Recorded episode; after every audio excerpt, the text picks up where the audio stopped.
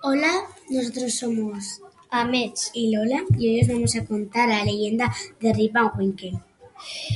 Rip Van Winkle.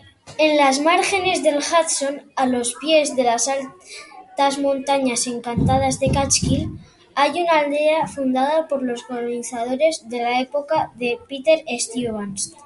En esta aldea, durante el reinado de Jorge III de Inglaterra, vivía Rip Van Winkle, que estaba casado con una mujer tan pendenciera y desagradable que no le dejaba vivir. Cuando no soportaba más, Rip Van Winkle se iba de su casa y vagaba por el pueblo, sin ocuparse de su granja.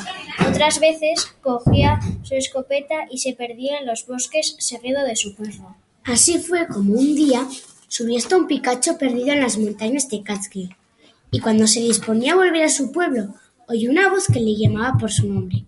Rip Van Winkle, Rip Van Winkle.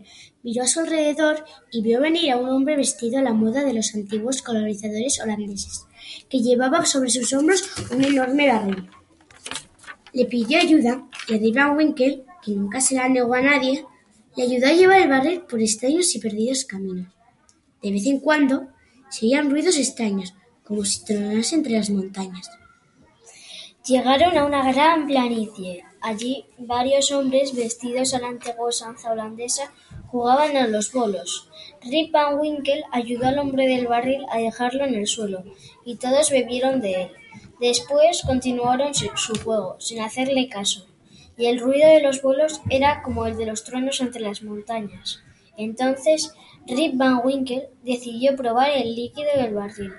Era un vino tan bueno, tan bueno, que bebió una y otra vez hasta que el sueño le venció y se quedó dormido. Cuando despertó, se encontró en el mismo picacho donde había encontrado al holandés. Su escopeta estaba enmohecida y vieja, y el perro había desaparecido. Bajo de las Bajó de las montañas apresuradamente, pero al entrar en su pueblo solo encontró en él gentes desconocidas que le miraban con extrañeza. Entonces advirtió que estaba viejo y encorvado, y la barba le llegaba hasta los pies. Su casa estaba derruida y abandonada. Preguntó por sus antiguos vecinos. Unos habían muerto, otros se habían ido del pueblo, y solo algunos quedaban por allí. Su mujer también había muerto, Van Winkle había dormido veinte años en las montañas encantadas de Catskill.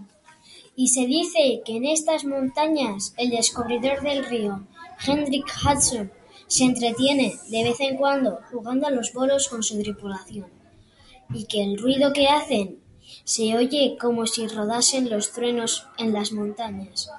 Y desde que ocurrió, cuando ocurre algo parecido, dicen en el pueblo que hay que echar un trago del vino de Rip Van Winkle.